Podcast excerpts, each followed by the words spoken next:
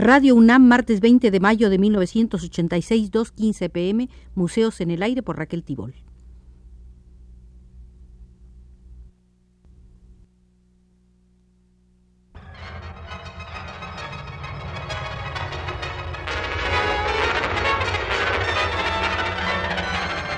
Museos en el Aire.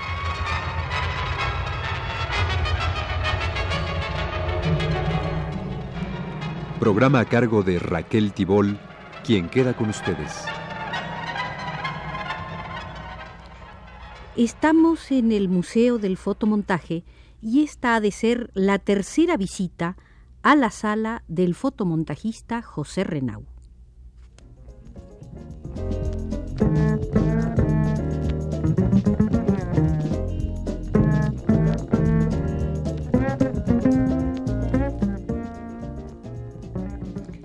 El Fondo de Cultura Económica ha editado en su colección Río de Luz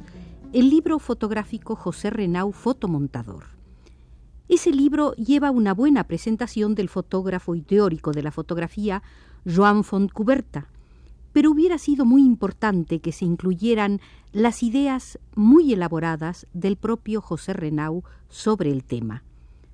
Pensaba Renau que las imágenes de un fotógrafo profesional están en general más cerca de la realidad objetiva que las del diletante, pues para impresionar cualquier categoría real sobre la emulsión fotográfica hace falta dominar una técnica precisa y sutil y a veces muy complicada. Sin embargo, la simple opción del fotógrafo por uno u otro sujeto, lo cual exige un sagaz conocimiento de la realidad visual, constituye un acto de capital importancia que decide la índole superficial o profunda, la falsedad o la veracidad, la legitimidad de la imagen fotográfica. Dada la aparente ambigüedad con que la realidad objetiva se presenta a nuestra vivencia inmediata, no todos los sujetos o aspectos susceptibles de impresión fotográfica reflejan o expresan en el mismo grado la esencia profunda de esta realidad, siendo por el contrario sus aspectos más epidérmicos, aparentes, adjetivos, incidentales, los que con más facilidad y frecuencia capta la cámara fotográfica. De ahí el alto papel que la conciencia ideológica del fotógrafo juega, digan lo que digan los objetivistas, en la creación de la imagen fotográfica. Hay que subrayar la palabra creación, independientemente del valor de esta creación, porque salvo determinados desarrollos fotoautomáticos relativamente recientes, y aún así se trata de servomecanismos programados por el hombre, no hay en el mundo una sola impresión fotográfica que pueda considerarse como reflejo exclusivamente mecánico, impersonal de la realidad objetiva, es decir, que no sea un acto humano más o menos deliberado. Todo esto concierne muy directamente a la problemática del fotomontaje en tanto que método crítico de la imagen fotográfica. Según la experiencia de José Renau, la corrección crítica que el artista del fotomontaje opera necesariamente sobre su materia prima, los documentos fotográficos, se verifica a tres niveles principales, cualitativa y metodológicamente distintos.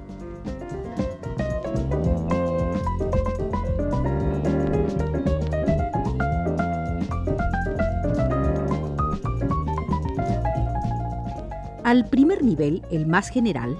la crítica de los documentos fotográficos consiste en restituirles su contenido esencial, su significación real, distintos o contrarios al sentido original que su propio autor, el fotógrafo, ha tratado de conferirles mediante el establecimiento con ellos y entre ellos de una relación objetiva de significación superior. La noción de significación superior aparece en la concepción del artista al nivel del proceso mismo de consideración crítica general de los documentos fotográficos, es decir, durante el trabajo de archivo y muy raramente a priori de esta práctica. Al segundo nivel, ya en el trabajo de confección de un fotomontaje, la acción crítica se realiza sobre la base de un determinado tipo de relación abstracta, hipótesis de trabajo en verdad, que puede prestar o no a un grupo de documentos fotográficos escogidos una nueva significación que éstos no poseen, ni efectiva ni virtualmente, fuera de esa relación, la cual no puede existir a su vez sin las imágenes concretas que la verifican en el fotomontaje. La práctica del trabajo le ha confirmado a Renau reiteradamente el hecho. Después de haber preparado en todas sus fases y detalles el fotomontaje más significativo, como el titulado Otoño del Imperialismo, que debía servir de demostración gráfica a las tesis desarrolladas tras la pérdida accidental de uno de los elementos fotográficos, hizo totalmente impracticable su realización, a pesar de que Renau en su archivo tenía decenas de documentos similares. El tipo de relación establecida por el juego iconográfico concreto dependía por entero de las peculiaridades de la imagen extraviada, que no era, sin embargo, la más importante del conjunto. Naturalmente, la relación concreta resultante no es nunca idéntica a la relación abstracta, hipotética, de partida, que es necesariamente modificada por el juego concreto de las imágenes, terminando con frecuencia en un tipo de relación enteramente distinto y hasta a veces en un cambio radical en el contenido mismo del fotomontaje. Es esta la forma más dialéctica y difícil del fotomontaje. En la praxis del fotomontaje los dos primeros niveles se combinan y complementan a menudo.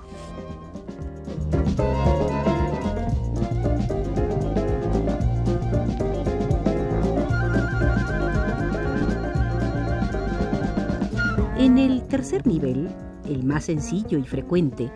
cuando la idea del fotomontaje surge de una sola imagen, decidida como la más importante o central,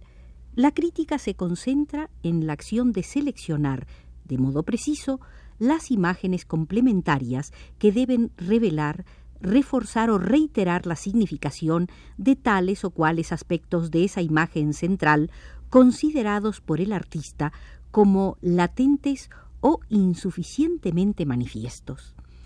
Con respecto a la dinámica latente de la imagen fotográfica que estas diversas formas críticas pueden suscitar y poner en movimiento, los profesionales saben muy bien, en primer lugar, que el montaje de fotos cargadas en sí mismas de significación produce resultados generalmente negativos imágenes complejas que contienen elementos antagónicos de cualquier orden, manifiestos a primera vista, o sugieren poderosamente complejos dinámicos correlativos exteriores a ellas. Los fotomontajistas poco avisados se dejan fácilmente seducir por esta clase de fotos, creyendo con ello que el efecto final está garantizado cuando lo que realmente resulta es una acumulación invertebrada de imágenes cuya respectiva integridad y tensión dinámica se contrarrestan y destruyen mutuamente. Renau llamaba a esto el antifotomontaje.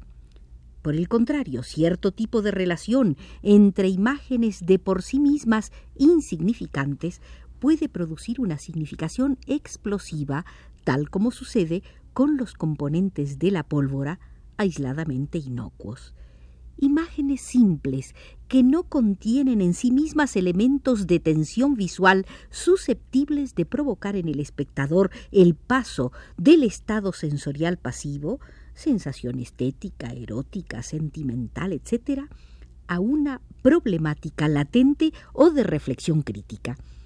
todo depende de la carga dialéctica objetiva del tipo de relación adoptado. Cuando el artista del fotomontaje maneja documentos fotográficos ajenos, que es lo más normal, se los apropia al transformarlos, a veces radicalmente, mediante la nueva relación creada entre ellos.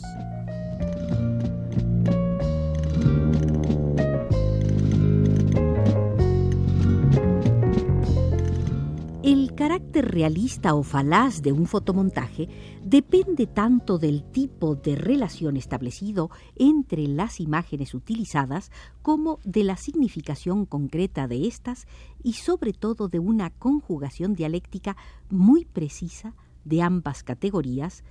poniendo sumo cuidado en que éstas no lleguen nunca a un tal estado de equilibrio que neutralice su propia dinámica. A juicio de José Renau, el fotomontaje político que no promueva en el espectador un movimiento de tensión crítica no cumple con su misión. En general, el método catalítico más capaz de activar un tal proceso reflexivo consiste, según la experiencia de Renau, en provocar al espectador elevando hasta el absurdo los términos de una contradicción o paradoja concreta y real, dejando en el aire cierta y resoluta problemática, pues la misión del fotomontaje político, de vocación dialéctico-materialista, no reside en resolver las contradicciones objetivas o subjetivas de nuestros tiempos, sino en hacerlas visibles y ponerlas en movimiento, de tal modo que sea el espectador quien saque sus propias conclusiones, adiestrándolo en discernir por sí mismo otros complejos contradictorios correlativos y exteriores al fotomontaje en cuestión. Ahí reside, en última instancia, la esencia realista del arte del fotomontaje político, sea cual fuere la arbitrariedad o absurdidad de las formas y medios psicotécnicos puestos en acción por el artista, que pueden legítimamente llegar desde la más insolente utilización de la paradoja hasta los más sutiles juegos visuales de la experiencia surrealista. En todo caso, la prueba del pudding consiste en comerlo.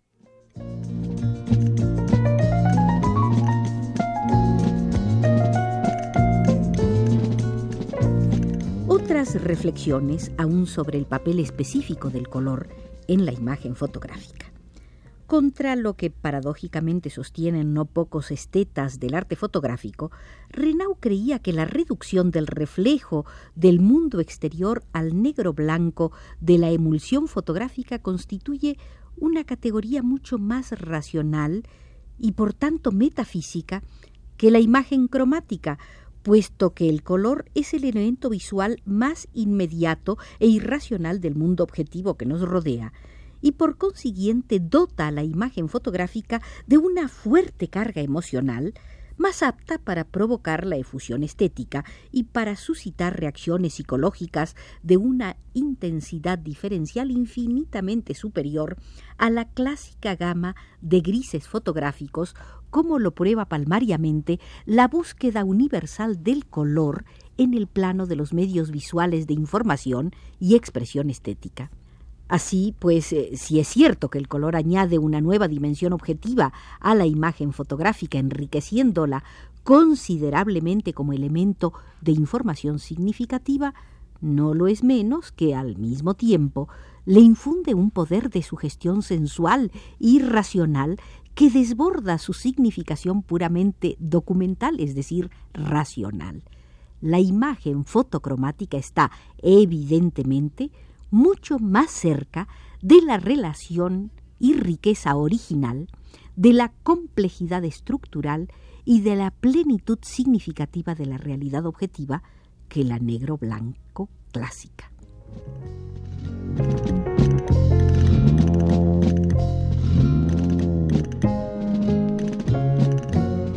Hemos visitado el Museo del Fotomontaje, donde nos hemos encontrado la explicación que el gran fotomontajista español José Renau ha dado sobre el color en el fotomontaje político. Al pedirles que nos acompañen a la próxima visita a este museo, les informo que nos vigiló desde los controles Manuel Carro.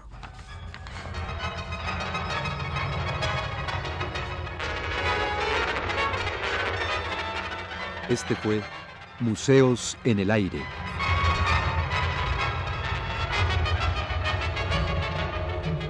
El programa de Raquel Tibol